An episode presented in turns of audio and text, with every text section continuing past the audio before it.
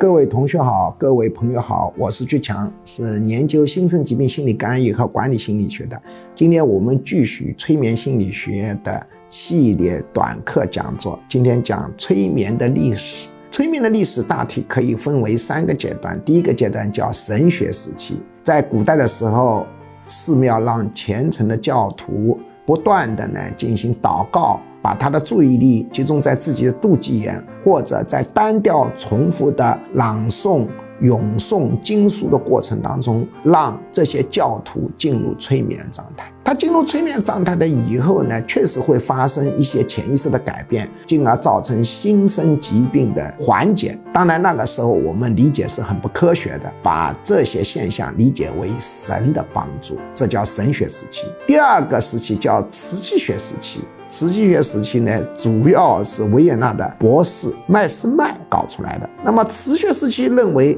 人在催眠状态当中呢，是由于有一种磁场贯穿人的全身，进而导致了人的各种心理生理发生变化。麦斯麦呢，他是一个哲学博士，他研究过神学、法律，也研究过心理学。他自己后面变成了一位治疗疑难杂症的一个。高手，他的办法呢是双手轻轻触摸来访者的身体，慢慢的摸，从头部慢慢的摸到脚部，这就是一个典型的抚摸催眠法啊。当然，他并不知道这个原理，他是认为他的手跟患者之间有一种磁场，这种磁场使得人发生了变化，而且他认为只要磁场通了，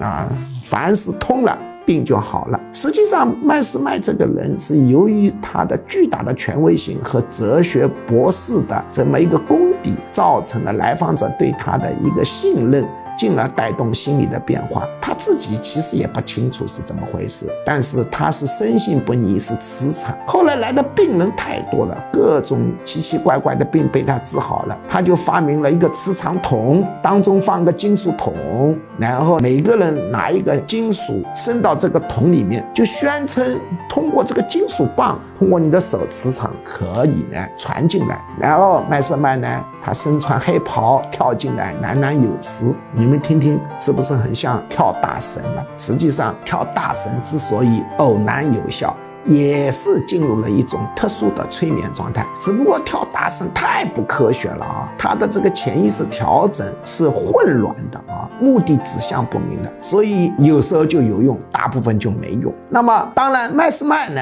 他有他的相对西学的背景，他的调整方向还相对精准一点，结果呢，也造成了很多奇奇怪怪的病症的缓解，但他并不清楚什么原因，他真的以为是由于。磁场通了，所以才导致病好了。第三个阶段是科学阶段，科学阶段呢，实际上呢，就是要涉及到一个南希这个学派，因为在一八八九年，法国巴黎举行了首届国际催眠学术会议，然后呢，各地催眠学界的代表由法国的南希医院牵头，对这个事情呢进行了一个研究，就形成了催眠学术史的这么一个派别。叫南希学派，南希学派的特点就是抓注意力，发明了水晶球这个东西。当然，从这个时候，我们的催眠心理学就进入了科学阶段。一九四九年，美国成立了两个很大的催眠学术团体。一九五二年，日本竹山寿博士，还有代内红和博士等等几个学术界的人物，在日本呢